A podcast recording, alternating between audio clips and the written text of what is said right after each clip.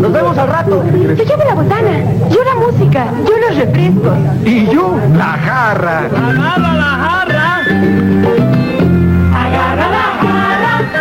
Agarra la jarra. Con Bacardí y refresco. Se prepara una jarra. Con Bacardí y refresco. Se prepara una jarra. Agarra la jarra. Agarra la jarra. Escritores. I'm Terry Moore, and you're listening to Comic Case. Artistas. Hi, this is John Romita Jr., and you're listening to the Kamikaze Podcast. Hi, this is Mike Mignola, and you're listening to Kamikaze. Hi, this is Eric Powell, creator of The Goon, and you're listening to Kamikaze. Editoriales. Hi, this is J. Scott Campbell. You're listening to Kamikaze. Hi, this is Terry Dodson, and you're listening to the Kamikaze Podcast. Traductores. Hello, it's Kamikaze from Grant Morrison. This is Gary Frank, and you're listening to the Kamikaze Podcast. Coleccionistas. Hi, this is Frank Cho, and you're listening to Comic Kazi. This is John Bogdanov, and you're listening to the Kamikaze Podcast. Editores. Soy Giuseppe Camuncoli, state escuchando el podcast de Comicase. Fan chiquillos. Todos están en el podcast Comicase.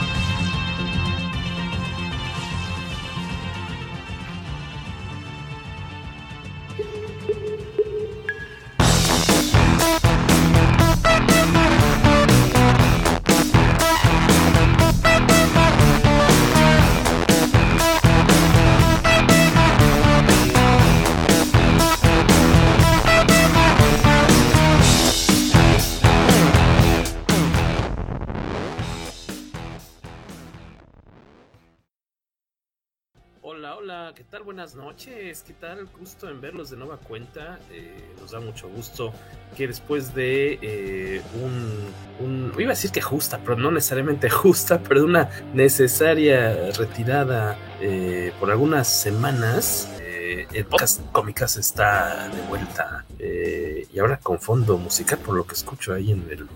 Estaba viendo que el StreamYard ahora te ofrece tener fondito musical mientras estás platicando. ¿Cómo ves? pero luego se nos va a empalmar, me imagino que con el, si le pongo otro fondo, se va a hacer ahí una mezcolanza horrorosa, ¿no? Entonces mejor ya, ya lo quito, nada más estaba picándole ahí mientras, mucho gusto, eh, de este lado Jorge Tabalín, eh, de mi lado izquierdo se encuentra hoy. ¿Qué tal? Yo soy Guaco, ¿cómo están todos ustedes? Bienvenidos, bienvenidas de una de nueva cuenta a un episodio del poderoso podcast Comicase. Y el doble de riesgo para las escenas sensuales de Poncho Herrera, ya eh, después de a ver, bueno, sobre todo creo que nada más las. eh, Creo que tuviste mucho trabajo en esta película del baile de los. ¿Cómo se llama? Guaco, el de los. Este... De los 47, una cosa así. ¿no? Ahí es donde le tocó hacer las escenas de amor, eh, las escenas de doble. este, Mr. Maggio, Luis Maggi. ¿Cómo están todos? ¿Cómo, cómo estás? ¿Te escu- ¿Lo escuchan bien del otro lado? Díganos, quienes están por ahí conectados, ¿escuchan fuerte y claro a Luis Maggi? Si no, para subirle ahí a los nipples. ¿Por qué no me alcanzaste a los- ahorita? al, al volumen. Te escucho un poquito bajo, pero a lo mejor es ¿Y ahora? nada más yo aquí en los audífonos. A lo mejor ya. Creo que igual, pero a lo mejor más bien que yo soy más gritón de este lado. Pero gracias por estar con nosotros. Episodio 230 del PPC, poderoso podcast con mi casa. Por aquí ya hay algunos amigos que eh, se están conectando y también viejos enemigos como el señor Palomo. Gracias por regañarnos. Dice que nos dieron el lujo de empezar tarde. 22.5, no estuvo tan mal. De hecho, normalmente grabamos más temprano, pero en esta ocasión eh, necesitábamos empezar tardecito ya por, por compromisos personales de parte de aquí del, del equipo comicasero, pero nos da gusto, como decíamos, estar de nueva cuenta con ustedes. Este, perdonen la ausencia en semanas recientes, estuvo muy, pero muy pesado todo lo que fue buena parte de febrero, pero las primeras dos semanas, tres semanas de marzo estuvieron infernales, preparando cosillas para la mole, por suerte ya pasó, creo que salió bastante bien, aún así con sus, con sus eh, traspiés de repente, con cosillas que, que salen de, de control, pero en, en, ahora sí que de forma general eh, creo que salió bastante bien. Perdonen usted que los interrumpa un segundo, este, pero me están preguntando por la cartera, creo, porque aparentemente está llegando casa de Toño y creí que habíamos pagado con tarjeta y todo indica que no, está en la bolsita negra. Ahí. Así que este episodio está patrocinado por las flautas de carnita de Casa de Toño y flautas también, flautas también. Sope de cochinita, de flauta, flauta de Toño, ¿no? De ese no coman flautas. bueno, cada quien, ¿no? Cada quien, cada quien. La flauta de carne a... de Toño es la que le gusta. Las de carne. Estás viendo que te regañan por hacer ese tipo de chistes y, y, sí, ya es me... lo primerito con lo que empezamos. Primero, no, fue, pero fue mi estupidez eh, cerebral la que me orilló a decir esa tontería. Pero aquí estamos contentos, como decíamos, de vuelta. Jugar Dander Lugo Hola, Ju. Nuestra radio escucha number one. Jay dice que qué bueno que estamos aquí, aunque ya no ha visto Morbius, no se le antojó mucho, pero pues teníamos, alguien tenía que hacerlo. Ese fue el, el flaco mandrake que está maullando ahí en el fondo. Eh, alguien tenía que hacerlo, ¿no? O sea, era un trabajo sucio, pero alguien tenía que ver Morbius y lo hicimos por ustedes para que después de escuchar este episodio sepan si le apuestan o no a esta película que por fin después de muchos, muchos, muchos retrasos, eh, por fin llegó a la pantalla grande. Qué buen miércoles con cara de viernes, feliz por su regreso, los extra, extrañaba mucho. Saludos a Lucas Arturs también, ¿qué nos dice Guaco? Dice, hola, buenas noches, van a spoilearla toda eh, porque no me dan ganas de verla y solo quiero saber cuáles son las escenas post crédito. Que es muy, bueno, la escena post crédito se me hizo medio confusoide, ¿no? Como que son medio... sin sentido. Bueno, hay dos. Yo. Ajá, dices, no aporta mucho y creo que la más, más bien confunde, pero la vamos, y si gustan, no, no digamos nada de la escena post créditos para que... Es que la verdad creo que no pasa nada si no les... si se las decimos o no se las decimos, porque los va a dejar igual, creo. Eh, saludos también, como hacemos a, Alberto Palomo, eh, que ya, que cómo quedó de la tranquisa llamada Mole, en verdad fue muy, muy, muy desgastante, muy pesado. Eh, Clovis, Clovis. Que, que, lo que sea que haya eh, perdido de peso, a lo mejor por el desgaste físico en la mole, lo va a recuperar este, consumiendo, la... consumiendo Casa de Toño. Fine Products de Casa de Toño. Ahora traigo unos audífonos estos este, inalámbricos que en verdad sí tienen, tienen un alambrito, un cablecito, no van conectados a la compu, pero parece que traigo como arracadas de tía, ¿no? Como... No, parece que traes de esos este, hilitos o, o, cablecitos que son para que no se te caigan los lentes de, como Ándale, de abuelita. Como de, de abuelita, sí. Eh, ustedes no lo pueden ver porque están escuchando el PPC en su plataforma favorita, ya sea Audacity, bueno, no es cierto, en Audacity no, ese es donde grabo, editamos este, este podcast de miércoles por la noche. En Winamp. Eh, buenas, Winamp.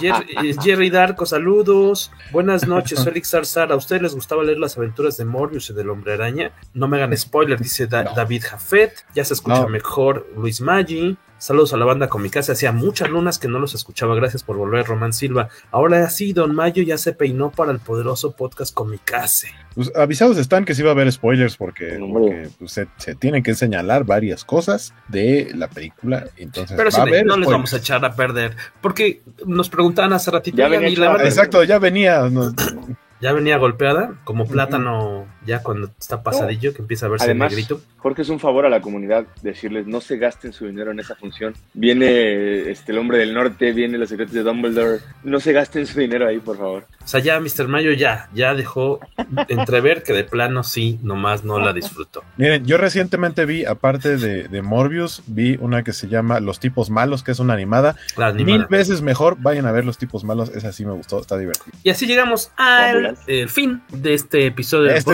episodio, no vale la pena, vámonos. Ya, a ver, ya.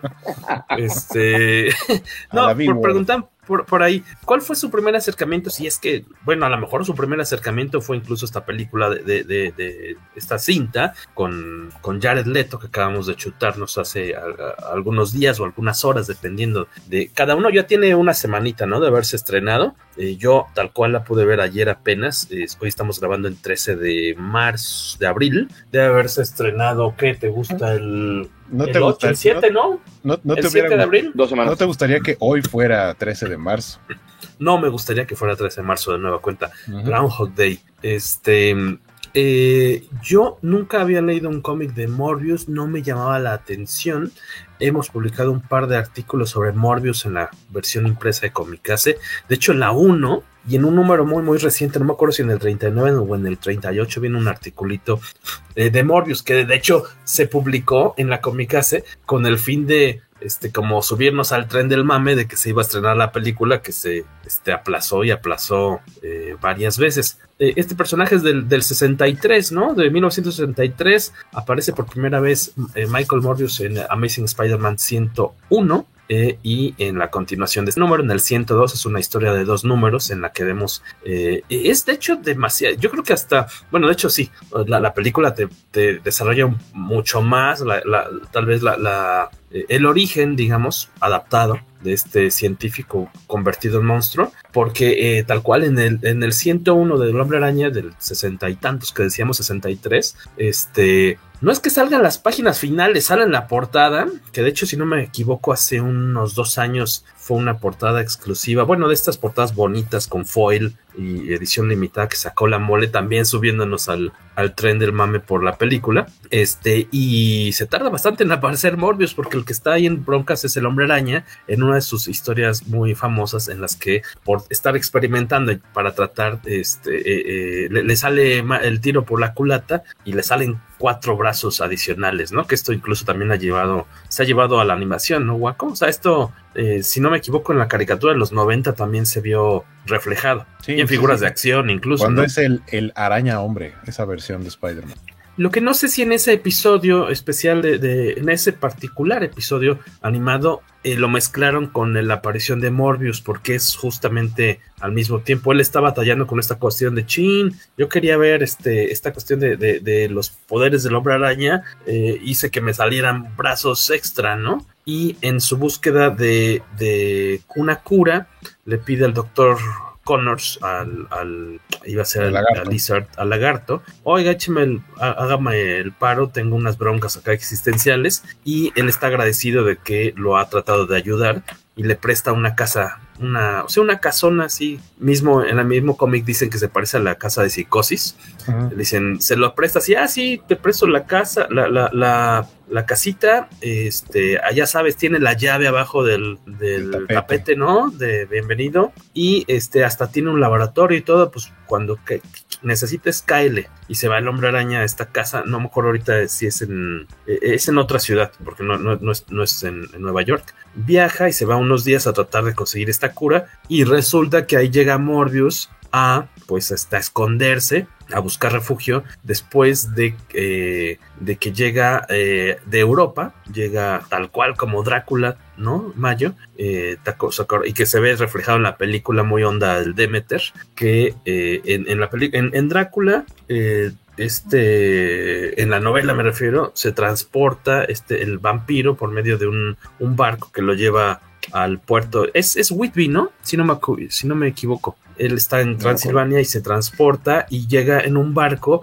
en el que te cuentan en el Demeter que durante varias noches van desapareciendo miembros de la tripulación. Se los va este, cenando hasta que la noticia después es que llegó al muelle, ah, eh, llega un barco pues con toda la tripulación muerta y con el capitán, si no me equivoco, estaba amarrado al timón. Eh, y es algo similar eh, que pasa con en el cómic del Hombre Araña y que después también es se refleja de cierta forma en, el, en la película. Eh, les decía, pues aparece muy poquito, es muy sencillo el origen que te plantean en estos dos primeros números del Hombre Araña, 101 y 102 del 63. Nada más sabemos que era un científico, que sí que tenía unos problemas este, físicos muy, muy graves y que lo que está tratando de crear es un eh, células rojas, si no me equivoco, con un aparato, pero por medio de la electricidad. Eh, y le sale mal el, el, experimento, también lo está haciendo en, en, el mar, en un yate que contrata, y eh, sale mal y tal cual pues se termina convirtiendo en un vampiro se escabecha a, la parte de la, de la, tripulación del barco, que también llega, termina ya a la deriva, como en Drácula, y a donde llega, a New England, a Nueva Inglaterra, es a la casa, justamente a la casa en la que el hombre araña está haciendo su, sus, eh, su investigación, sus eh, sus experimentos, es a donde llega y pues nada más lo ve y ya de ahí se arma el tiro entre, eh, hay como una batalla medio campal entre el, bueno, ni tan campal porque es dos contra uno, el, el, el, Lizard y el hombre araña contra Morbius, pero no se desarrolla mucho y de ahí yo creo que decíamos que el personaje luego, no sé si digamos que haya ganado popularidad, porque creo que siempre ha sido como categoría B o categoría C, ¿no? Sí. o sea, no, no, ni de, ni de, ni de chiripas está entre los 40 personajes más importantes de, de, Marvel. Eh, y me imagino que, que también debe, si, si, hacemos memoria, seguramente es de, de, cuando existían estas revistas como Wizard. Seguramente era de estos proyectos que decían, ah, sí, vamos, van a hacer una película de, de Morbius, ¿no? Y que haya sido algo que tenga 20, 25 años en, en desarrollo de cierta forma y que nada más veías que se aplazaba y se aplazaba. Pues, pues originalmente, o sea, la, primera, el primer acercamiento que tuvo el personaje con el cine fue que estaba planeado que fuera un cameo en la primera película de Blade. Cierto, tienes razón.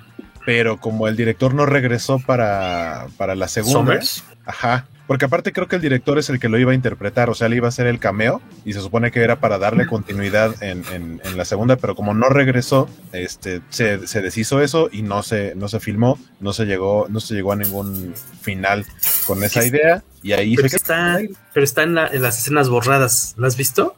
Por ahí si la buscan en YouTube está la escena borrada de, de, Blade en la que ya al final, ya después de que derrotó a todos en la 1, está en una azotea y así como que voltea, algo le, le, parece extraño así en el horizonte, como que ve algo en un edificio y ahí como que una cosilla, una manchilla ahí se ve y es, es Morbius, se, se, supone. No recuerdo que esté tan definido, pero ahí está este, este personaje que como decías, pues ya no, ya no le escarbaron más. Sí, pues de ahí para acá eso fue lo único. Y como decíamos, sale en la serie animada de los, de los 90, muy, muy popular, muy, muy querida. Que como nos mencionan en los comentarios... Eh, que ahí no tomaba sangre, ¿no? Exactamente, porque, o sea, era una onda de caricaturas para niños y era como una restricción del canal que esas caricaturas salían en Estados Unidos a través de Fox, Fox Kids. Aquí obviamente llegó a través de Canal 5, pero no podían representar cosas como, como balas reales eh, o en este caso monstruos que mordieran y chuparan la sangre de la gente, no se podía. Entonces era un vampiro, pero su adaptación era que tenía unas ventosas en las manos y en lugar de llamarle sangre a la sangre decían que era plasma, ¿no? Cambiándole ahí, jugando un poquito con, con los conceptos para que pudiera aparecer el ah, personaje en la serie. Y, básica, o sea, sí creo que ese, esa versión de Morbius debe ser el primer acercamiento o el, mayor acercamiento de mucha gente, eh, por tal cual por haber sido de ser animada. Seguramente más gente lo conoce por la caricatura que por el cómic, ¿no? Me imagino. Este, qué todo eso de que absorbe la sangre por medio de las manos. Y, y aparte que es el, el, vampiro viviente, ¿no? ¿no? No está muerto. También se supone que es esta cuestión. Qué lástima que no, no anduvo Beto por acá, que él sí se niega a ver la película. Porque sí, pero, él se niega más por su odio a Jared Leto. O sea, a mí también me cae mal, por viejito. A mí también me cae mal Jared Leto. Eh, todavía acentuado más después del asco de cosa que hizo con, Joker, que el Joker no es ni de cerca de mis personajes favoritos y menos los últimos tiempos, pero, pero lo que hicieron con esa versión del personaje fue un asco. Eh, y, gran, o sea, sí, sí, sí creo que podemos transmitir un poco de las quejas de Beto hacia la persona de Jared Leto, es que el tipo se cree actor de método o intenta ser eh, una actuación de método, pero básicamente es una justificación para portarse como un imbécil. Eh, lo hizo en Suicide Squad, eh, al grado que terminó mandándoles, porque al parecer es algo que Joker haría, mandándoles ratas, sin pensar en qué iba a pasar con esas ratas.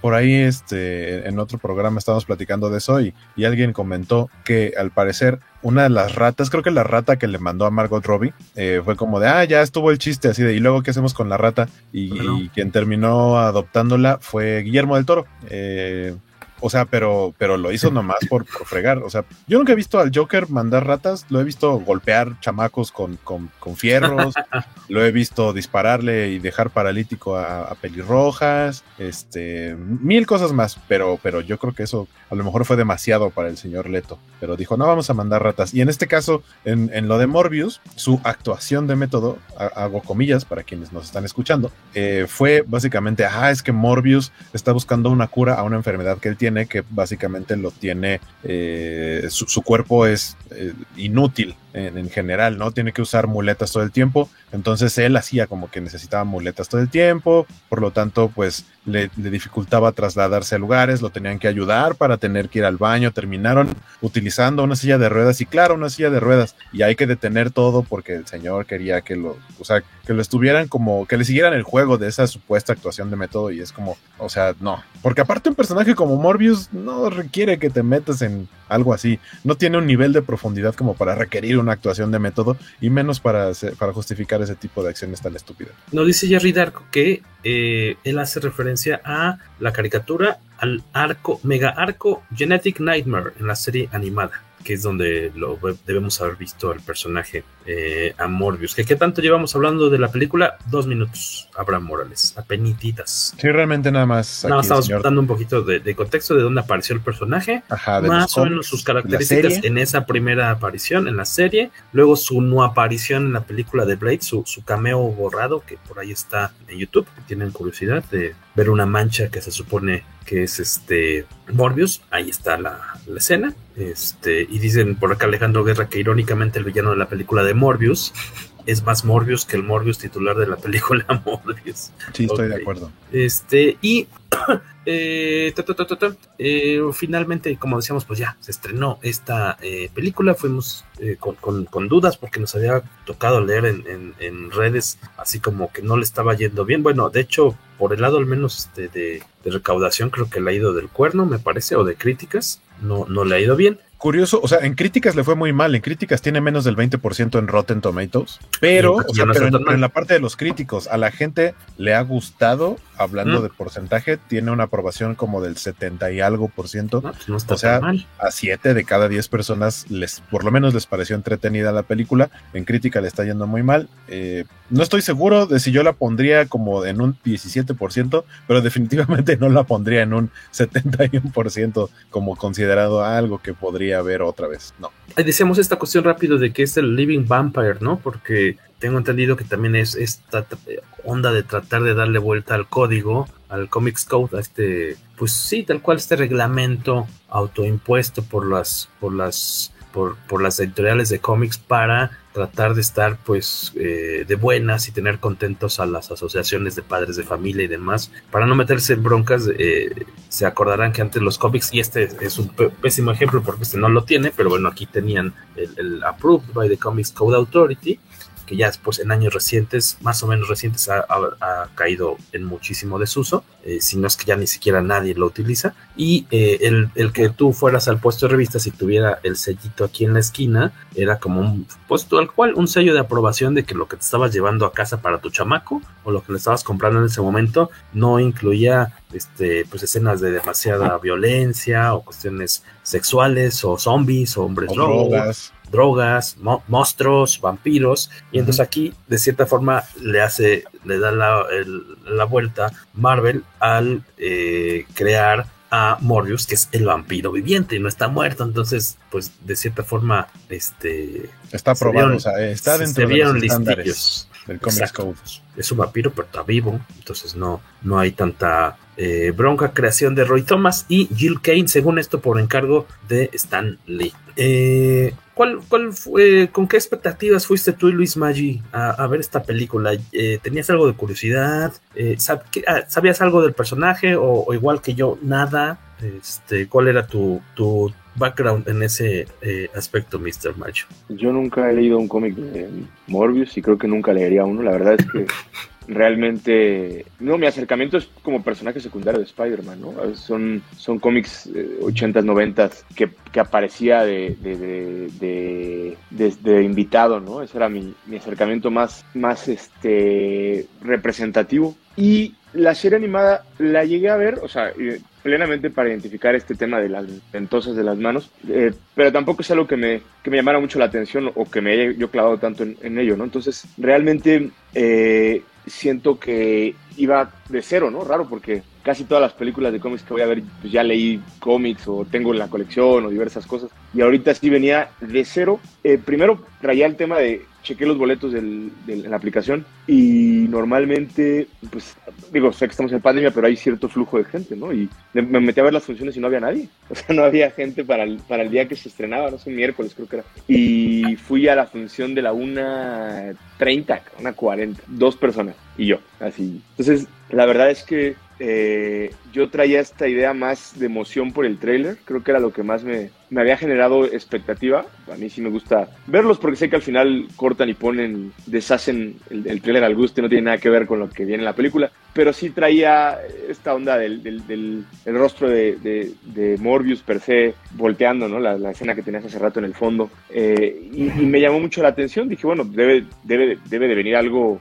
interesante para, para ver y sobre todo sabiendo que lo iban a integrar a como dé lugar al universo de Spider-Man, ¿no? Esa era mi, mi, mi, mi, ansia de verlo, tal vez. Ya que fui, la verdad es que no, no, no, no. O sea, agradezco mucho haberla ido a ver al cine porque el, pues trae el audio y estás comiendo palomitas y hot dogs y nachos claro. y demás. Porque si Ayuda. lo hubiera visto en la casa me paro, o sea, me paro a hacer otra cosa y se me va el rollo. O sea, si de por sí me costó, no, o sea, yo, es bien raro que en una película cabece, de verdad me costó sostener la atención y no, y no digo porque el personaje en sí esté mal construido, quitando todo ese tema, siento que el, es excesivamente larga y la acción está concentrada en muy poco. No es una película que fuera a tener una segunda, digo, espero. Eh, o sea, no, se concebió con esa idea, así lo veo yo. Y, entonces estiran demasiado los preámbulos eh, como para que entiendas el contexto de por qué o cómo está buscando esta, esta cura para su, su enfermedad y la de su best. Eh,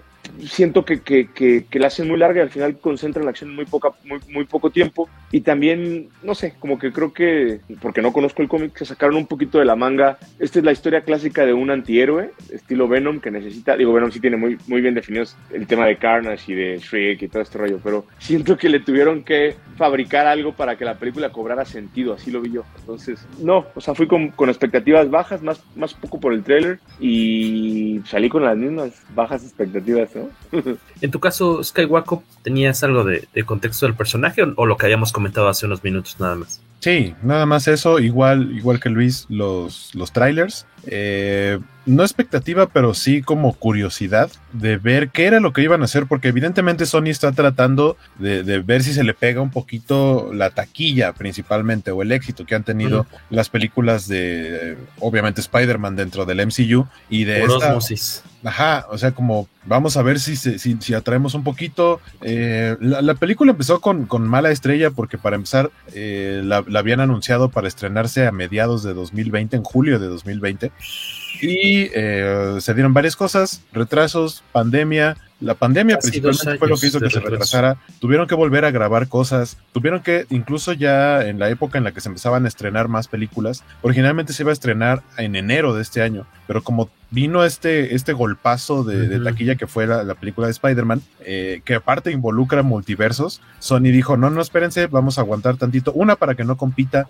al mismo tiempo con Spider-Man en taquilla. Eh, y dos, como para ver qué más podemos meter por ahí, que siento que eh, es un poco lo que terminó derivando en estas escenas postcréditos que siguen sin ser, sin tener mucho sentido, o, o, están más bien como mal escritas. A pesar de ser escenas postcréditos que no, no deberían como darte mucho, sino ser nada más un guiño, están muy mal planeadas. Eh, y pues sí, iba con, iba con expectativa nula, básicamente no esperaba nada y, y, me parece que tiene sus momentos de entretenimiento. Creo que hubiera sido una película decente si lo hubiéramos visto en la época de Blade, de Daredevil, de, de, de, esas películas como de, de, principios de los 2000. O sea, esta película hace 20 años probablemente hubiera sido un producto decente, pero ahorita creo que tenemos ya demasiadas cosas, incluso alrededor de esta misma película, porque está dentro del universo de Venom. Y para mí el más grande error que cometió Sony en general con esta película es darle la misma fórmula que a Venom. Las dos de Venom, porque la primera película de Venom, ¿quién es su villano? Otro simbionte, un igual a él.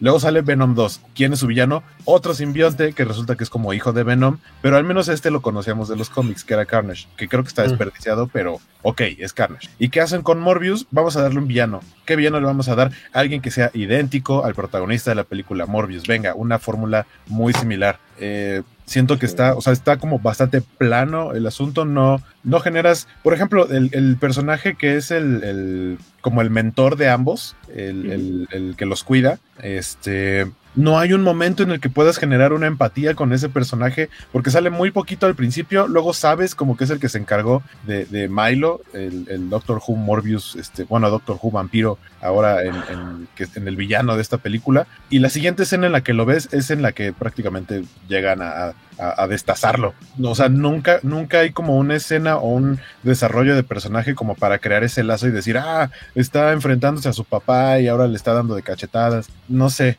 la, idea de que el personaje, el, villano igual, le cambian el nombre es como de, ah, está bien, voy a adoptar ese nombre. Y que de verdad se haya quedado con ese nombre, no entiendo para qué lo hicieron. O sea, creo que tiene muchas cosas que no tienen para nada sentido. Ya, ya en algún otro lado expresé mi queja entre, entre esos lugares, mi Twitter, de, de cuestión los efectos visuales, creo que están mal manejados, porque entendamos que en los, en los blockbusters, en las películas que llevan esta carga de efectos visuales, usualmente se los encargan a diferentes estudios pequeños, porque no pueden trabajar todo como en un solo lugar, entonces asignan a diferentes estudios para al final tener, pero si si hay una dirección de arte es para que todo termine homogéneo. Y creo que no lo lograron aquí porque cada escena en la que Morbius o el villano se convertían en el vampiro, se veía como si fuera un diseño diferente al de la escena anterior. O sea, eh, sí tiene, facial, dices? Facialmente, sí, sí, sí. El diseño de la cara de vampiro en cada escena era diferente. Y había momentos en los que parecían prostéticos. Sí, sí, creo que había escenas en donde había cosas como, como prácticas, no era todo por computadora, pero, pero se veían totalmente diferentes, conservando esta idea de la estructura del, del murciélago vampiro, eh, pero se veían diferentes entre cada escena. O el cómo fue que diseñaron este supuesto efecto del sonar, ¿no? De que seguía a través de los sonidos, que, se ve como si fuera una... Eh, se ven más como si fueran aromas, como si fuera humito, cuando las ondas de sonido deberían eh, propagarse pues como con círculos ¿no? Concéntricos o algo así, más como lo que vimos de Daredevil en la película de Ben Affleck. Eh, creo yo que algo así hubiera sido más acertado, o como el, visor este que tenía Batman que le, que le ayudó eh, Lucius Fox en la segunda de, Christopher Nolan. Creo que una visión sonar se hubiera visto más como eso que como lo que vimos acá, porque de ninguna manera creo que las ondas de sonido se, se dispersen como si fueran humo, como si fueran aromas. Eh, creo, que, creo que en general tuvo en ese aspecto varios detalles que por lo menos a mí no me convencieron, no me gustaron. El, efecto del bullet time creo que una, abusaron de él y dos, solamente hizo que justamente al congelar la imagen y tenerlo en la pantalla grande en el cine, pudieras ver las deficiencias de su CGI porque los personajes se veían muy plásticos, se veían como de videojuego en las escenas del bullet time. Entonces, si a lo mejor tus efectos no están tan bien trabajados, no uses bullet time, no te expongas a ti solito. Y, pero acá lo hicieron. Entonces, o sea, sí, para mí era momentos como de, ah, órale, eso se ve como de videojuego. Eh, creo que, creo que tiene, tiene demasiadas cosas negativas la película. Eh, y, de pronto tiene dos, tres como chistecillos ahí interesantes. Me gustó, por ejemplo, que sí trataron, siento que, un poco más como a la fuerza, como justo Sony tratando de decir, miren, miren, este es el universo de Spider-Man que, vemos en varias ocasiones al Daily Bugle y en todas y cada una de las apariciones de, de, los, de los periódicos veías algún nombre de algún personaje del universo de Spider-Man. Aparece el nombre del camaleón, aparece el nombre de la gata negra, aparece el nombre de Rino, pero, pero, o sea, son como, como, como ideas sueltas, porque sabemos que dentro de lo que está haciendo Sony canceló el proyecto de la Gata Negra, ahora tiene un proyecto de Madame Web, no entiendo por qué cancelar un proyecto de la Gata Negra, pero ahora tener un proyecto de Madame Web, supongo que va a tener que ver con una, la explicación de este lado de la barda, de, Sony y no de Marvel Disney, de, los multiversos, que en ese sentido tienes eh, en los trailers había una escena en la que se ve que había un como póster en un callejón, va caminando Morbius y en el, y en el póster se ve que es el Spider-Man de Sam Raimi, pero eso no sale en la película. Dicen que lo quitaron porque no querían como generar confusión y porque no le no eh, esperaban que le fuera a ir tan bien a la película, entonces digamos que de alguna manera tener la oportunidad de decir, bueno, no funcionó, entonces olvídense de que existió, vamos a tomar nuestro, nuestro camino por otro lado, pero y ahorita platicamos de las escenas post créditos porque sí tienen un motivo de ser, pero están raras. Leía por ahí que también habían eh, escenas, una o dos escenas filmadas con eh, J. Jonah Jameson, con este actor, este... J.K. Simmons. Con J.K. Simmons, pero que sí se filmaron, pero que se quedaron fuera de la versión final, como también para no crear este, alguna eh, confusión, porque el hecho de que hubiera aparecido a cuadro implicaba que estaba en el mismo mundo que el Peter Parker, este, se me fue el nombre del chamaco. Tom Holland. De Tom Holland, ¿no? Este, y esta cuestión que dices que muy mencionada en su momento cuando salió el primer, segundo teaser, trailer con el post, con, con esta imagen del hombre araña que aparentemente era el de Maguire en, en la pared y otras cosas que, que aparecían en el tráiler y que desaparecieron, ¿no? De la, la película. de la película, ¿no? Esta aparición también de, de Tooms, el, el, el buitre, el buitre aparecía hablando aparentemente, ¿no? De forma breve con, con Morbius en alguna escena y desapareció del tráiler. Bueno, aparece en el tráiler, pero en la película no, no sale y, y, eso crea más confusión, yo creo. Que, que, como hubo como hubo reshoots, yo sí creo que esas escenas las adaptaron para lo que terminó siendo las escenas post créditos, pero sí modificaron cosas a, a raíz de, de, de, de, de lo que se construyó o lo que terminó siendo eh, Spider-Man y su multiverso en el MCU.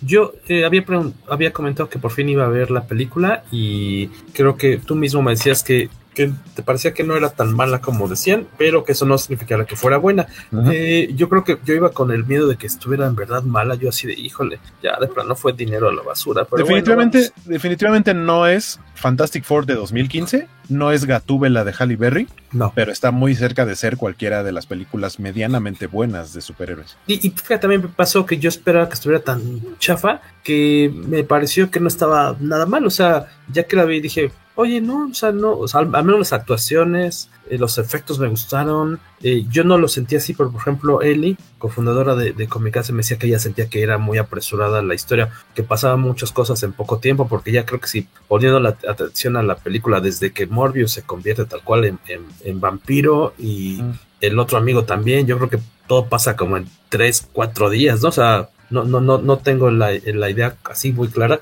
pero sí. en verdad toda la historia pasa así en 48, 72 horas. Eh, no, no me molestó eso. Por el lado de, no, no me puedo quejar de Jared Leto, que nos podrá caer gordo o, o bien, a quien les caiga bien, este, pero o sea, yo lo... salió bien? Mm, sí, o sea, de actuación no me puedo quejar de, de creo que de nadie, de, de, los actores, incluso de este, bueno... A mí sí, este... de los policías. Los policías siento que están medio mensos. O sea, creo que Tyrese Gibson pudo haber hecho no, un policía más serio, no pero lo logra, está, pero su está compañero mal está peor. actuado o está mal escrito? No, sí creo que está mal actuado. O sea, hizo su mejor esfuerzo, pero no se puede salir de Fast and the Furious, o sea, eh, sí, no sí, puede sí, dejarlo. Creo un poco, un poco por ahí.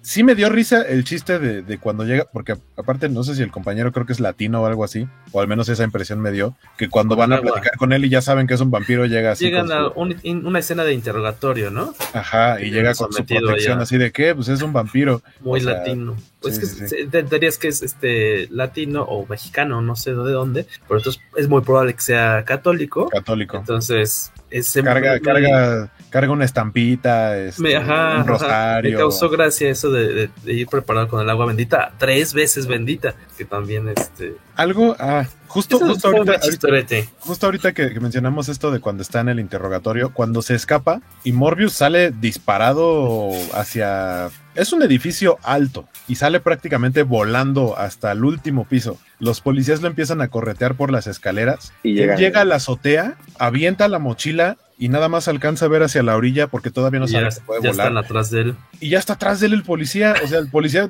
es, también era vampiro. Ni en un elevador llegas, ni en un elevador llegas tan rápido. Te, tienes ese, razón. Fue, ese fue un error, creo yo, más de edición que de otra cosa. Porque probablemente esa escena duraba más y decidieron recortarla. Y entonces ajá. en la edición original Por daba tiempo a que vieras. Ajá, daba tiempo a que vieras que el policía se tomó su tiempo de subir. Eh, pero, pero, no, aquí subió, ¿qué, ¿qué, les gusta? ¿Unos nueve pisos en dos minutos? O sea, no.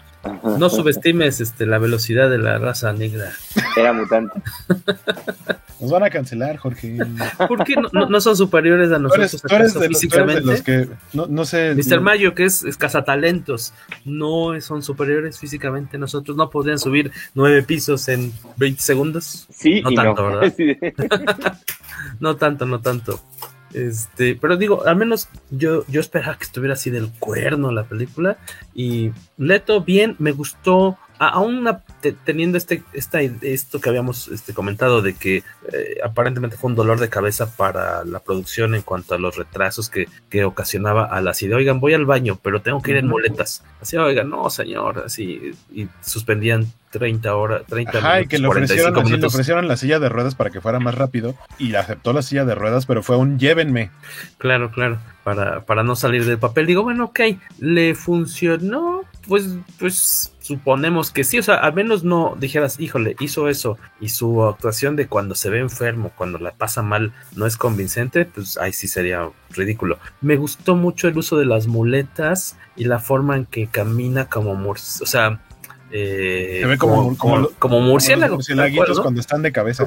ajá, y, cuando tienen, vamos, sus, sus, sus, patitas, este, en la forma en la que me imagino camina un murciélago o un pterodáctilo, ¿no? No sé si han visto. un poco con las muletas. No sé si han visto, pero hay, por ahí un video, eh, se volvió medianamente viral hace un tiempo, pero de pronto vuelve a salir. Es un video de muchos murciélagos, este, obviamente colgados así en su cuevita, de, adentro de la cueva, pues. Este, pero el video está de cabeza y le ponen música y dicen, si ves si ves este, si ves a los murciélagos de cabeza, parece que están en una fiesta bailando, porque se empiezan a mover, o sea, pero se mueven chistoso y justamente se ven como camina Jared Leto, o sea, parece que los murciélagos están ahí bailando, este, y le ponen ahí una música cualquiera y es un video muy chistoso y sí creo que se ve de esa manera con los con las muletas. E, esa parte no, no me desagrada, fue muy chistoso ver cuando ya em, eh, vemos los primeros cambios físicos que le ocasiona el, este experimento, porque en la película también tiene una, cuestión, un problema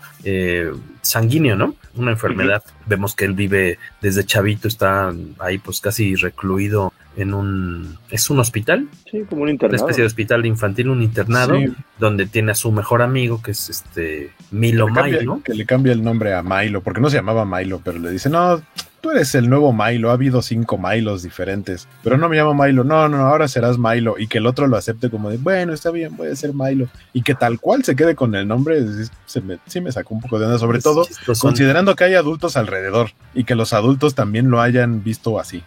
Siguieron la, la, la corriente.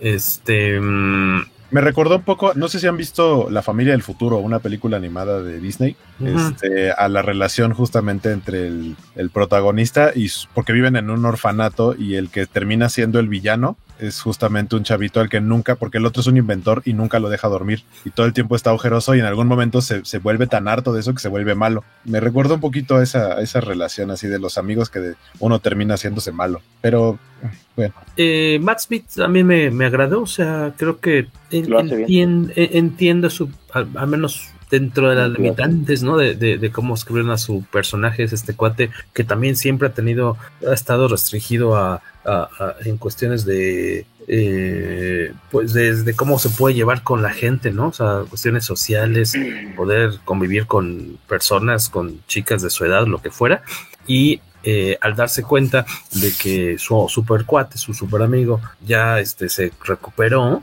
y eh, que no lo deja tomar este mismo eh, ser parte de este mismo experimento si tiene este resentimiento de, oye, pues como tú sí vas a tener oportunidad de, vivir una vida normal y yo no, y eso eh, termina sacando, ¿no? Lo, peor de lo peor de él, porque es una vida, una vida normal porque inmediatamente sabe que se convirtió en un monstruo y es como, ah, a fuerza, yo quiero ser eso también.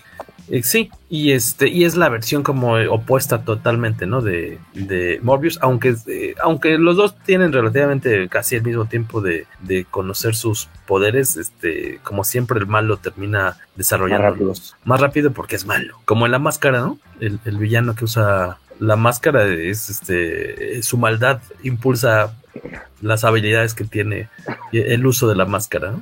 Sí, pero sí, ¿no? Porque, porque, a final de cuentas hay cosas. Eh, la razón por la que Morbius termina derrotando al villano es porque conoce mejor sus habilidades que el villano, como la capacidad de controlar a los murciélagos. Eso jamás lo exploró el, villano. no supo, no tuvo tiempo. Ajá, ajá. Pero me gustó Matt Smith. Y eh, no creo que sea a propósito, y a lo mejor me la estoy imaginando. No, no creo que incluso sea una como referencia directa o un homenaje, pero de repente por unos segunditos, esta escena en la que pelean en el metro eh, me recordó un poquito eh, la escena de, hombre lobo americano en Londres, también que sucede en el metro, pero de, de Londres. Y este, estas cositas, este como lo que decíamos, ¿no? del barco que llega con toda la tripulación muerta, pues que es de Drácula, y aparte el, el barco, ¿no? El nombre del barco que es el Morneau, que es el nombre del apellido del director de Nosferatu, por ejemplo, que dices, ah, o sea, si tienes así un poquitín de, interés en esas cosas de, vampiros, te saltan y, es, es, simpático, ¿no? Y, y sabe que, sabes que están puestos para aquellas personas que de repente les ha interesado un poquito ese, ese tipo de, eh, de cuestiones o estos chistes relacionados con cómics como el de Venom o el de Hulk, ¿no? No le gustaría verme este, hambriento. Cosillas que, que creo que no estorban, tan sacan ahí eh, una sonrisa. A, diferencia de Waco, a mí me gustó mucho el colorido del. Bueno, no, creo que Waco no se, no se queja del colorido, sino de la de lo técnico, eh, representación visual de, de, los poderes de. Nosotros salimos con la duda de si la gente eh, e, e, esta estela que dejan de, color, depende de las prendas que tengan puestas, si esta estela eh, de colores era visible para los humanos o nada más es como una representación de a qué rápido se mueven y este, esto es para que nos demos cuenta. Eh, sí. Y lo que por lo que yo leía es que posteriormente en los cómics, normalmente cuando se mueve Morbius a una alta velocidad, si deja esta estelita a lo mejor como la que dejaría un Superman, ¿no? El borrón famoso. Parecido a lo, que hace Joshua, eh, bueno, no Joshua porque es el, artista, el escritor, pero en Flash, en la nueva, todo lo que hacen todos los, los velocistas dejan un color determinado dependiendo del traje que traen, ¿no? Que tú no lo ves, pero te va a indicar la velocidad a la que se están moviendo. Es como más un indicativo, tal vez. Eso no me hizo ruido, me, gustó cómo se representa en, en, la película y esta cuestión también como lo del sonar, a lo mejor podría coincidir con Guajo en que tal vez no me lo imaginaría así, pero visualmente creo que es muy bonito, creo que es muy ambicioso, así de, ay, o sea, gráficamente se ve muy padre. Me gusta cómo se ve en las corrientes de aire, cuando en teoría ah, como que aprende a volar, eso me gustó. Aprende como a surfear, ¿no? aprovechar el, el, Porque sí, suponemos que sí vuela porque puede, pero más bien como que planea, ¿no? Entonces me imagino. Cae con estilo, diría vos. Ándale. este... Pero digo, al menos para mí fue una sorpresa ver que no estaba tan mala como temía. Eh, la, la, disfruté. Por ahí nos preguntaba quién era Rogelio, ¿no? Fortanel, ¿cuál película es menos mala? ¿La de Morbius o cualquiera de las dos de Venom? Yo pongo de esas tres, en primer lugar, de, de, de buena mala. Venom, la uno me gustó, a pesar de cosas que no me latan. Luego, me, la verdad, yo me quedo con Morbius. Y luego Venom 2, la de Carnage, uy, que, se veía padrísima, pero me, uy, cómo me decepcionó. Se me rompió el cocoro, Rogelio Fortanel. De esas tres, ¿cuál, ¿En qué orden las ponen ustedes? Venom 1, Venom 2 y luego Morbius. Dice Luis Magic que sí. Y Waco también. Dice, voy a que, dice Rogelio, voy a que me, Morbius es menos mala. Las de Venom son peores con ese humor simplón que le metieron que para nada le va. O sea, de, plano no le gustaron nada. No, yo creo que le va. Yo creo que e, eso fue de las partes buenas de las películas de Venom. A mí me gustó mucho la, o sea, la interacción. La interacción yo creo entre en las dos películas, lo mejor es la interacción entre, entre Sí, Tom Hardy, bueno, este, Eddie Brock y, el simbionte. Entre Tom Hardy y Tom Hardy.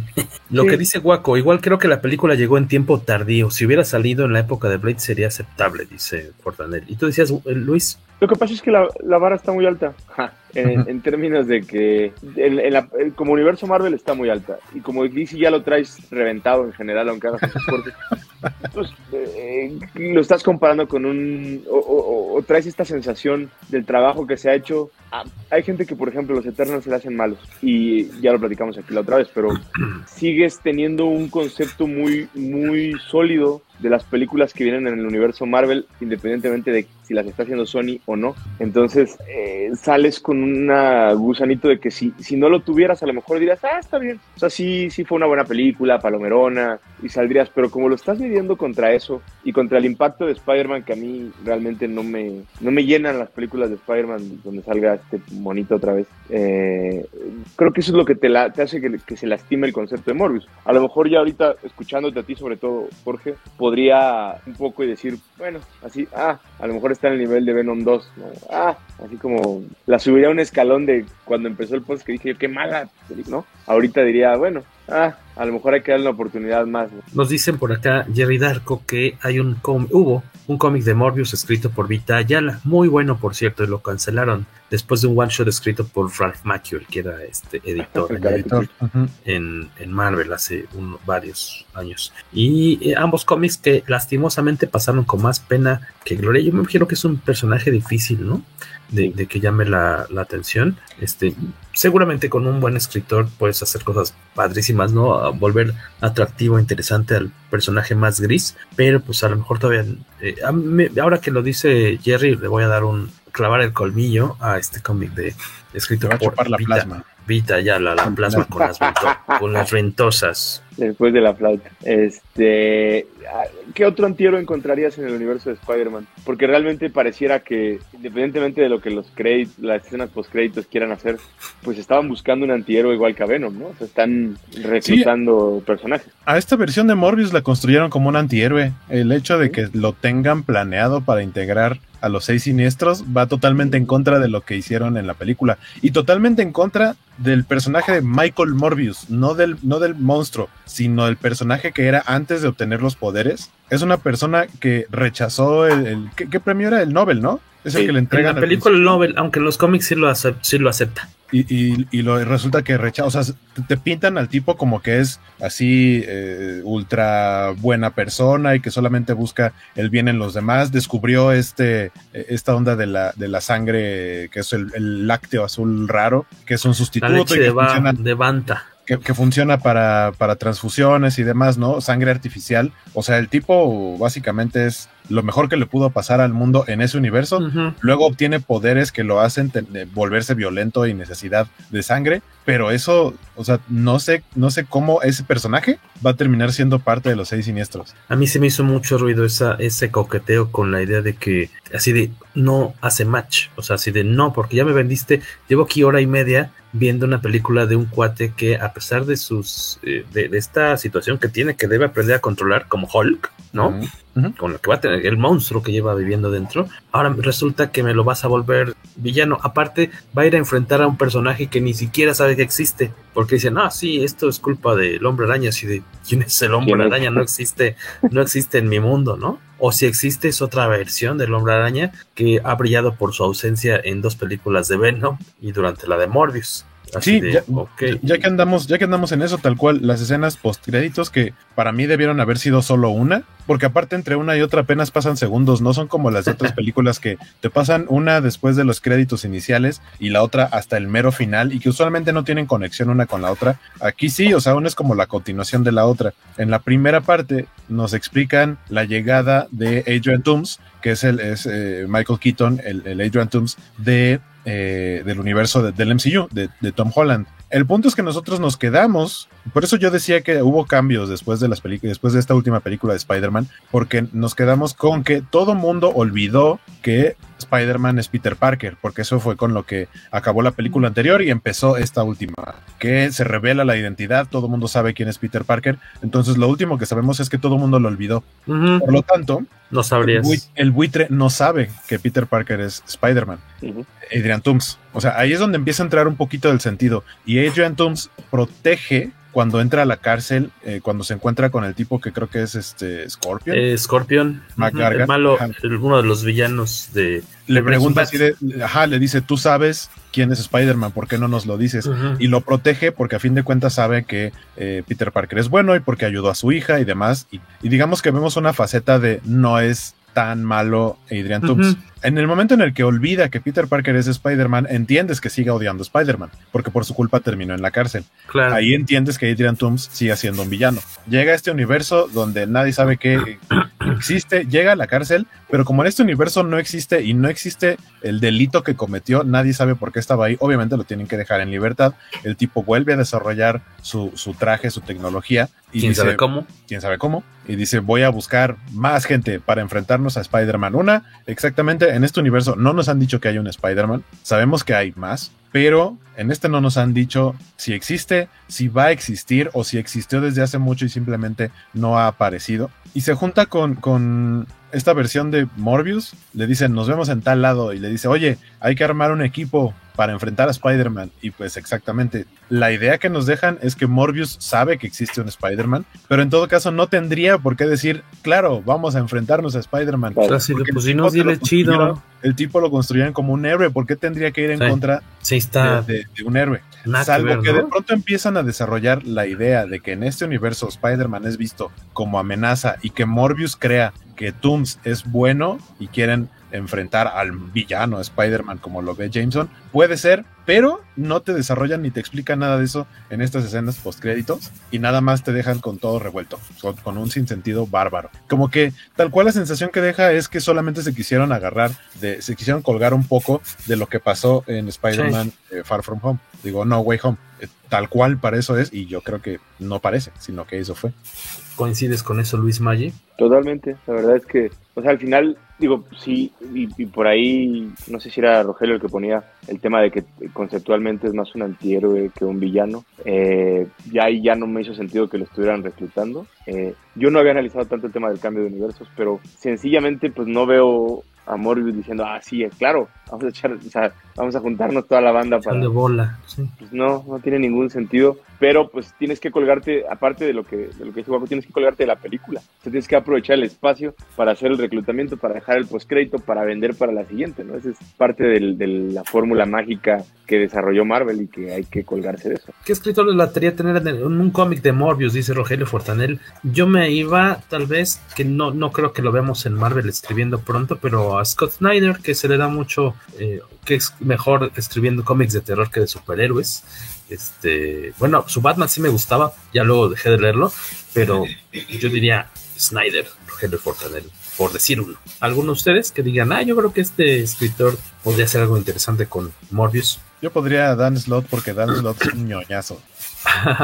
Y creo que podría ser algo, algo Ah, hablando de, de, Dan Slot, Dan Slot y Humberto Ramos tienen crédito, eh, agradecimiento el... en esta película por ser los creadores de los laboratorios Horizon que aparecen en la película. Pues sí, para mí eso sí fue como una sorpresa positiva, porque decir, de, de, de pensar, ah, sí están tomando elementos muy específicos del universo de Spider-Man que, que, que, son señales de que va a haber un Spider-Man en este universo. ¿Cómo lo van a integrar? No sé. ¿Quién será también? No creo que vaya a ser el de Tom Holland porque evidentemente claro. es otro universo y el de Tom Holland digamos que tuvo, con esta última película al final tuvo como un reboot y al parecer ahora sí va a ser el, el Spider-Man o tienen la intención de que sea más como el Spider-Man de los cómics con la suerte Parker y sin tener todos los artilugios que le heredó Tony Stark y demás. Eso a mí por lo menos me emociona. Eh, creo que el Spider-Man de Tommy Maguire tiene ya demasiado tiempo existiendo, o sea, ya está muy grande como para ser el de este universo. Y el que creo que podría ser sería el de Andrew Garfield o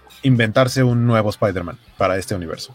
¿Qué nos dice aquí a Lucas Luis? Entonces, con esto no tenemos ninguna esperanza con la película de Craven. De, de que sea buena, dices, este a Lucas Arthur, o de que sí se va a Porque sí está anunciada, ¿no? Que está en, sí. en planeación con este. Aaron Taylor eh, Johnson. Aaron Taylor, ¿no? Con Kikas, Diagonal, Quicksilver. Yo traería escritores de Ablaze realmente para agarrar a Morbius. O sea, sería para, para no intentar traer refritos o, si fuera alguien conocido te dirá pues James tiene the, the fourth tiene el cuarto tiene también por ahí eh, puntos finos que podrían funcionar en un cómic que debería ser oscuro el tono eh, pero yo traería escritores de Blaze que, que, están sacando buenas cosas en un tono de terror o de distopia o de, de cosas no quiero decir innovadoras pero sí sí sí se está desarrollando bien esa editorial y creo que alguno de los jóvenes valores pueden venir y desarrollar el personaje mejor que, que alguien que ya está en el medio bien asentado. ¿eh? Sí, de que sea decente, dice Aloquers Arthur, que eso se refería, que, que, que, si ya con esto cree que no,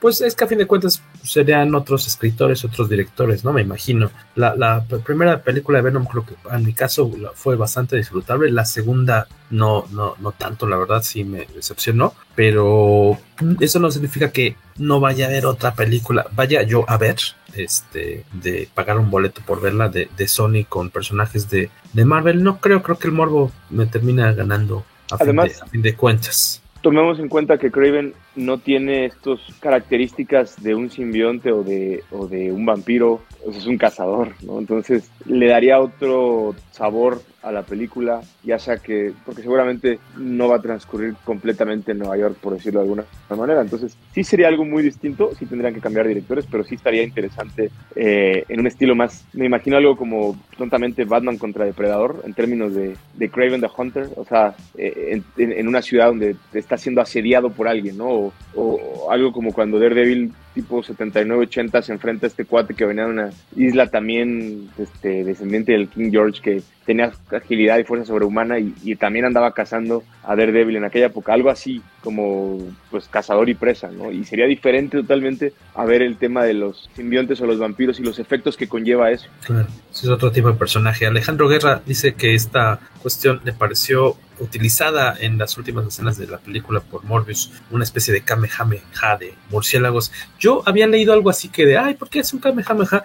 Yo por más que lo quise, tal vez porque no soy fan de Dragon Ball, pero yo así de, bueno, en teoría, ¿qué hace un Kamehameha de murciélagos? Y no lo vi, más bien, más bien yo siento que estaba nomás gesticulando ahí con las manos y dirigiendo como Box Bunny, ¿no? A la orquesta de murciélagos y moviéndolos con sus brazos. Me gustó hasta eso, esa, eh, esa, esa escena no, no me quejo. Me gustaron las peleas, los efectos. Nomás siento que le faltó fuerza, ¿no? A la, a, la película y, y, a lo mejor, pues, ni, yo creo que ni culpa obviamente de los actores, sino que es el, el personaje que a lo mejor no es tan atractivo para nuestros tiempos. ¿no? Este, eh, porque digo, el elenco creo que está, está, está bien, ¿no? Este, Matt Smith ya tiene cara de medio muerto normalmente, entonces no tenías que hacerle más, más, más como Frankenstein, ¿no? Como haciendo, haciendo referencia igual a, a, Dragon Ball, Matt, Matt Smith tiene cara como de Majin Buu. ¿Cuál es Majin Buu? El, el Rosita. El Rosita. Pero, el, pero, el, pero el mamado. El Al mamado. El mamado Cierto, ¿no? tienes razón. Que Sí, tiene sí, su frente grandote. Porque aparte, como yo, ¿no? porque aparte, como que no tiene cejas. tiene los como- ojos metidos. Ajá. Ajá, siento que más algo así, como Erling, Erling, Erling Haaland, este, el futbolista también tiene cara de Majin Buu, del Buu Y malo. usted, eh, eh, el hecho de que esta película, eh, ya casi para terminar, eh, no haya eh, llenado su índice de satisfacción, eh, haría que ustedes ya no vean películas de Sony con personajes de Marvel, ya dirían así, no, ya le pondrían las cruces y el agua triplemente bendita, o la verían de todos modos, para ver. Sí, yo sí. Sin bronca. Sí. Dice Mayo que también, creo. Sí, pues películas no Le gusta sufrir. Es que, es que, ajá, es que aparte es para generar contenido para, para, para el podcast, para la interacción en redes, para defender algunas partes, para decir la neta sí está de la ver, no la vayan a ver, o sea, De acuerdo. Ven a saludar. Oye, y pero ustedes dirían, le, es, no, fíjense aquí. Ay, sí, sí, es Felicia, creí que era el Mandrake, pero no. Hola, Felicia, está aquí saludándolos de, de pasadita. Es que otra vez esta chamaca está otra vez en celo cada 15 días de plano, entonces ya, ya, ya es, es rarísimo como que esté tranquis. Oigan, este, ustedes, ya, como les decía, ya casi para, para cerrar, em, les dirían a quienes no han visto la película que de plano la eviten, en que cine no la sí. vean. Salvo Yo- que se yo- ganen boletos, que haya un 2 por 1 y el boleto le salga en 30 pesos. Pero es que yo creo como Luis que si la te esperas hasta verla en tu tele, por más grande que sea, este, la de la tele No la de vas casa de Guaco, creo que le ayuda mucho verla con las luces apagadas, con el sonido del cine, con la calidad de proyección del cine. Creo que le ayuda, pues ir un, este, nosotros fuimos en martes que había promoción de 2 por 1 creo que costaban los dos boletos 90 pesitos. Creo que es- no es mala inversión. Y fomentemos la reactivación económica. Está bien, vayan a ver al cine. En No le pongo las que no, pero No le pongo las cruces. O sea, si tú, Guaco creo que sí es más de, de si puedes, si tienes que pagar por ella, no lo hagas, dice Guaco, creo, más bien. O sea, no, no uses tu dinero, mejor ve otra película en el cine. Ve- si la van a ver al cine, véanla como Jorge, en día de dos boletos por 90 pesos. En combo pobres lunes. Yo, yo, la- yo la neta es que, yo la neta es que eh, no, eh, o sea, sí veo como la otra cara del, de, de que no me pareció tan bueno la idea de verla en el cine, porque la pantalla hace que se evidencie su mal CGI, su, su pobre CGI, que fue de las partes que a mí menos me gustó. Se esperan a verla en el ADO. No, se van a quedar dormidos bien rápido. No, aparte Depende, en el ADO y cuál sea su, su destino. sale peor Rogelio Fortanel, a menos que la quieras ver como de aquí del DF a Toluca, que digas, mira, en hora y cuarto ya la vi, porque le van a, ves que ahora en los, en los, desde hace varios años eh, tienen esta cosa muy tonta en, en, el, en los camiones. Entiendo una parte, pero otra no. Este, que las películas, aunque tú eliges la película que quieres ver en tu pantallita, están todas censuradas, ¿no? O sea, no importa si eres... Ah, están O mochadas. sea, O sea, o sea como el 90% seguramente de los que viajan en autobús son adultos y tienes que ver las películas todas parchadas en la que no ves a nadie golpear a nadie. En las que no ves a nadie, parchar. Exactamente. están, están, parchadas. Este, no, ah, mejor no. Ahorita que mencionaban lo de Kraven, sinceramente, total y completamente veo una película de Sony de Kraven en la que Kraven eh, se, hace su juguito este raro que es lo que le da las habilidades extrahumanas y que su, su villano, su antagonista, se tome el mismo juguito o sea, totalmente veo eso. Y creo que, o sea, sí establecieron un poquito ya una conexión con eso, porque recordemos, no creo que vayan a hacer mucho con eso, pero recordemos que Kraven es medio hermano del camaleón, que ya fue mencionado en esta película. Mm. Y eh, que si habíamos entendido las escenas, Alejandro Guerra entendió la escena post créditos, creo que el director y el guionista eligieron la escena, la más complicada, perdón, ruta para unir universos. Además, esa escena post créditos estaba en los trailers. Sí, la de, o sea, tal cual cuando aparece solo Adrian Thompson. Pero cuando se juntan, sí, para mí es una especie de sinsentido eh, que, que requería de, requeriría de más tiempo que una simple escena post créditos para poder entender qué está sucediendo. Pero con eso, con lo que nos mostraron, no. Yo digo, si pueden, vayan a verla. Si no les falta el dinero, échenle un ojito y ya verán si están de acuerdo con nosotros o no. Ah, que a fin de cuentas, en esta película no estamos igual. de repente sí estamos como un poquito más alineados. En esta ocasión creo que hay un poquito, hay una mezcla interesante de, de opiniones. Este, Waco creo que en general de plano sí no, no le gustó y aparte está estas notas que comentas sobre los efectos que te parece que están bastante eh, mal hechitos, ¿no? Eh, Luis creo que no comentó mucho de, eso al respecto, creo que igual como que, a mí... Técnicamente hablando no, no, traigo el peso que tiene Waco, pero a mí sí me gusta más como tú, o sea, más en un tema de que me gusta, disfruto el efecto sin haber realmente apreciado la parte de las fallas que se ven. Y quería preguntarles, ustedes como, digamos, dejando de lado como lo, que sea de Marvel o lo de cómics, como película de vampiros, como en su momento también Blade era una película de cómics, pero de, un superhéroe y relacionado con vampiros, pero también aportaba algunos elementos, ¿no? como al género de película de vampiros. Este, les, hay algo que digan, oye, este detalle de eh, me gusta lo que suma de eh, al género o, creen que no no aporta algo pues es que en sí o sea solamente es como la idea la imagen de un vampiro, pero dentro del género ni siquiera lo pondría, porque no tiene, o sea, no tiene nada relacionado realmente a los, a los vampiros o al género de vampírico, porque, o sea, justo, ¿no? No tiene esto de, la debilidad de la luz solar, no es una onda como mística que venga de, Transilvania o algo así, eh, o, de otro tipo de, vampiros como que van como más o menos de la misma idea, no tiene nada de eso, es, es como, es como el, para mí Morbius es, es un poco como, como de Lizard, o sea, tienen un origen muy similar, nada más que uno fue de un vampiro y el otro fue de un lagarto. Eh, o sea, esto tiene que ver más con un animal que con una criatura mítica. Por eso creo que no, no, no, no consideraría como ponerlo en, ese lugar. Que ahorita recordando Blade coinciden, tienen los dos este mismo recurso de que no quieren sucumbir a la sed, ¿no? Y tienen que estar usando este sustituto para, pues, no volverse 100% monstruos, sino para poder todavía mantener de cierta forma su, su parte humana. Yo me quedo con muchas ganas de que en vez de que me hubieran puesto un buitre o lo que fuera, me hubieran metido ya de una vez una onda, algo relacionado con Blade. O sea, que también se ha estado como, se anunció hace como dos años, ¿no? La película y no hemos visto el momento, se ha postergado y postergado y no hemos visto nada por el momento. Me habría encantado que si nos íbamos a ir por el lado como pues no, ni siquiera sobrenatural, porque es un error científico, pero este, así de ya. Pero hubiera sido una buena combinación. un, Blade, algo, ¿no? Este, alguien que está investigando algo de un murciélago, un vampiro, la la la, onda como en este, ¿cómo es este? Ay, la segunda, la, que no son breakable, la segunda, la de Glass, la, bestia. No, Glass es la, tercera. la tercera, la del medio. Este, Split. Split. Así de, ah, mira, alguien leyendo unas noticias, eh, viendo las noticias, fragmentado, algo así. Hubiera estado encantado, pero pues habría sido un sorpresón y seguramente ya habríamos sabido que, ¿cómo se llama? Mahershala Ali o cómo es? Mahershala. Mahershala, le, le añadió un chalala. Mahershala Ali ya se habría sabido que lo vieron filmando en cierto lado y con un corte de pelo peculiar y se nos habría cebado la sorpresa. Pero me habría gustado, creo que es una oportunidad que se dejó pasar. Pero es que aparte la bronca es que la de la de Blade sí es de Marvel Disney. Es del MCU.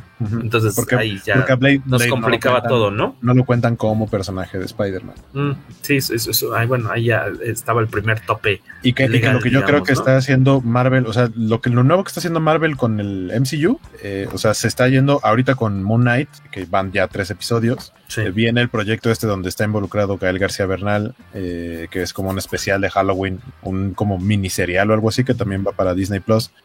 con el proyecto de Blade, yo creo, ya había dicho que va encaminado, creo, hacia los Midnight Suns, hacia su hacia el apartado del equipo de cosas nocturnas y, como de monstruos y así, creo que hacia allá va eso y definitivamente Morbius no, no va a entrar en eso. Yo creo que es la última vez que vimos a Morbius, ¿verdad? En cine. No, yo creo que va a regresar. ¿Sí creen que vaya a regresar como James Bond? ¿Individualmente? En, ajá, buena pregunta. ¿En solitario o como invitado en como invitado en otra película de alguien? Yo creo que no hay una dos hasta que no, salga el, involucramiento como los mm. seis siniestros. Y entonces si sí pega, ya te Ya su segunda aventura. que a lo mejor le podría ir mejor, ya con ese empujón, tal vez, ¿no? Sí. Y aparte, digo, este cuate, quieras o no, jalará, eh, seguirá jalando público. en nuestra fila del cine, en cuanto aparece Morius, ya este, se toma su sangre eh, ¿cuál? ¿La azul o la roja? No me acuerdo, cuando ya empieza, se ve recuperado y que sale ya todo Mamation, este, estaban derritiendo las chicas de, al lado de, nosotros, también en tu casa, en tu caso, sí, sí, sí, este, fue, fue muy bien recibida esa escena por lo que escuché. Sí, puedes escuchar varios suspiros en la sala, así de... Rogelio Fortanel, ya última pregunta. Ahora, ¿no el buitre hizo su traje con tecnología Chitauri? ¿Cómo pudo hacer un traje casi igual en un universo donde no existen los Chitauri?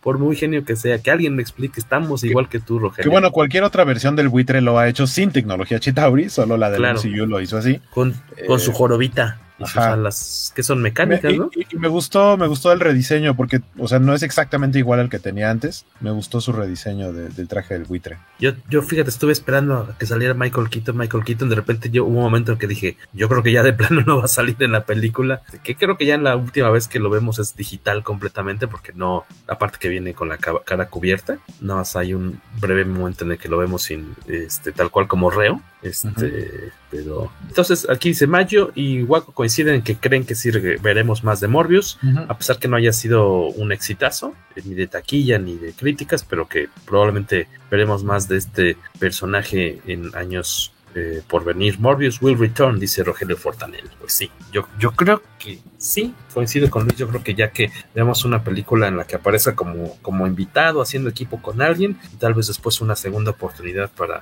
para este personaje. No me desagradó. ¿De cuántos vampiritos este, de plástico de película del santo le dan a esta película? De cinco posibles murciélaguitos, dos murciélaguitos eh, Luis Maggi. Dos y medio. Dos y medio. Yo le doy tres murciélaguitos. Entonces, eliminamos, como decíamos, la más alta y la más baja. Entonces quedan 2.5 murciélagos. En un muy mediocre 2.5 murciélaguitos. Este, eh, y, nada más ah, dice que aparte Jared Leto fue productor ejecutivo. Eh, que a veces son los que pueden ser los que son o facilitadores de cierta forma, o también los que de repente le entran con lana, porque hay como muchos tipos de productor ejecutivo, ¿no? De repente hay, productores ejecutivos, ajá. Ahí consiguen la lana con varios inversionistas, otros que ponen de su lana, otros que a lo mejor son productores ejecutivos que más bien como, como un título nobiliario, porque a lo mejor ellos son los que crearon al personaje, pero no metieron lana, pero ayudaron a que dieran los derechos. Entonces, a lo mejor no todos participaron de la misma forma, pero aquí, dato interesante, Rogelio. Que, que Jared Leto, desde que se involucró con el personaje, eh, lo, que él, lo que él dijo fue que él, prácticamente él fue quien escogió el director porque él tuvo entrevistas con las diferentes opciones de director y finalmente terminó siendo eh, Daniel Espinosa, pero con los demás que tuvo fue como de, ah, no, eh, algún director le dijo, es que quiero que sea más cercano como algo que, que a mí me guste, y fue como de, ah, entonces tú no, no sirve. Adiós. Tú eres el rival más débil. Pero sí, básicamente él fue el que decidió el, director. Y que cuando es ese caso, no es tanto que haya decidido por me agrada la ideología o la mentalidad o la visión de este director, sino es un, ah, este es el que me va a decir que sí cuando yo le pida cosas. va a poder mangonear un poquito. Exactamente, sí, totalmente. es Jared Leto. Oigan, pues este me da gusto ver este que hayamos regresado. difamado. No, no es difamado, fue exhibir su persona. Y a medias, ¿eh? Porque tiene bastantes más cosas sumamente criticables. Y miren, a él no lo quitaron 10 años de la academia ni nada parecido. Rompe tus barreras. ¿Sí es? ¿Rompe tus barreras? ¿Academia? ¿Sí, no? De la ya, mejor. Enough is enough. Oye, este, la próxima semana no tenemos idea de qué vamos a hablar, pero nos dará mucho gusto encontrarlos de nueva cuenta. Esperamos que más tempranillo, pero nos pondremos de acuerdo internamente para ver qué horario se acomoda mejor, porque existe la vida real y tenemos compromisos laborales y personales que atender, pero de todos modos nos gusta mucho estar aquí con ustedes. Eh, señor Mayo, ¿dónde lo encontramos? en Instagram publico portadas, eh, doc-macain, ese es como quedó, porque como lo, he dado de baja. Y en el Twitter es donde estoy últimamente muy activo, eh, Mr. Maggio, también ahí. Perfectísimo, señor Waco, ¿estás, ¿están ahorita haciendo programas eh, temáticos con la covacha? ¿El de videojuegos? Eh, pues ahorita está... Por Semana Santa no está, pero luego sí, ¿no? Sí, de hecho se nos juntan como varias fechas, varios cumpleaños de los miembros del programa de videojuegos que se llama Cobocho Bits. Eh, eh, teóricamente, nuestro próximo programa va a ser el Día del Niño, el 30 de abril, si mal no recuerdo, cae en Hasta sábado. Falta un rato. Sí, pero son justamente sería cada 15 días. Son cada 15 días nuestros programas. Hablamos de noticias de videojuegos y damos recomendaciones. Yo usualmente doy recomendaciones de Game Pass porque es un directamente. Si tienes Game Pass, no tienes que pagar más juegos, lo que ya pagas de tu membresía. Chécate estos que están en el catálogo, se tratan de esto. Eh, y ahorita están las covacharlas de Moon Knight, que como decía, van tres episodios. Hace rato eh, platicamos sobre el tercer episodio que se estrenó anoche, pero eh, por cuestiones laborales veo complicado regresar a las covacharlas de los miércoles a las 5 de la tarde, aunque por ahí probablemente la de la serie de Obi-Wan Kenobi la vayamos a hacer en fin de semana, entonces seguramente en esa sí voy. Es Mayo, ¿no? Obi-Wan Kenobi. Luis Mayo. Sí, yo también dije, no, yo no. este, Mayo, Mayo, Mayo, Mr. Mayo. Este sí, Obi-Wan Kenobi se estrena en. Ah, no falta tanto, no falta tanto. Y la onda es que se va, se va a, a, como a empalmar por tres semanas eh, Miss Marvel con Obi-Wan Kenobi. Entonces, obviamente ahí entraría un conflicto de fechas con las Covacharla. Uy, pero Obi-Wan Kenobi, Miss Marvel en prioridades, ¿no? Bueno, estoy para los que están escuchando, pues una mano arriba y otra abajo. Digo, de mi lado. no, no, pero no, es que, pero no es que vayamos a dejar de hacer una, sino que seguramente. Pero se estrenan el mismo, o sea, todos los, los miércoles. No, no, no hay tres semanas en las que se empalman, o sea, una empieza y esa es otra. Obi-Wan Kenobi se había, o sea, todos los estrenos de series de este tipo de Disney Plus iban a ser los miércoles, a eso así los movieron, porque antes eran los viernes cuando la primera de Mandalorian y la segunda se estrenaban los viernes y después cambiaron todo. Se cambió con Loki, ¿no? Cambió a jueves, ¿no? O miércoles. martes en la noche, miércoles en la madrugada, miércoles 2 de la mañana hora de la Ciudad de México, eh, pero Obi-Wan Kenobi va a estrenar con dos episodios en viernes, pero lo que no sabemos es si todos los demás se van, a, se, van a mantener en viernes para dejar los estrenos de Marvel en miércoles o si solamente va a ser la primera, si solamente va a ser el primer día. Yo creo, eh, sí veo probable que, que Obi-Wan sea los viernes y que dejen Miss Marvel los miércoles. Ok, ok.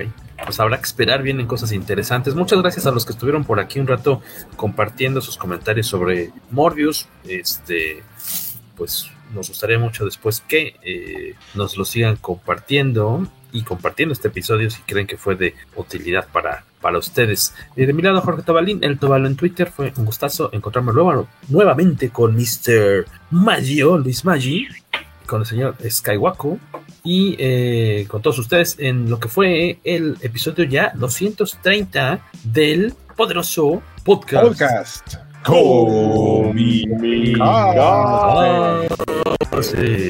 Gracias por estar con nosotros. Nos vemos pronto. 230, valga. Bye.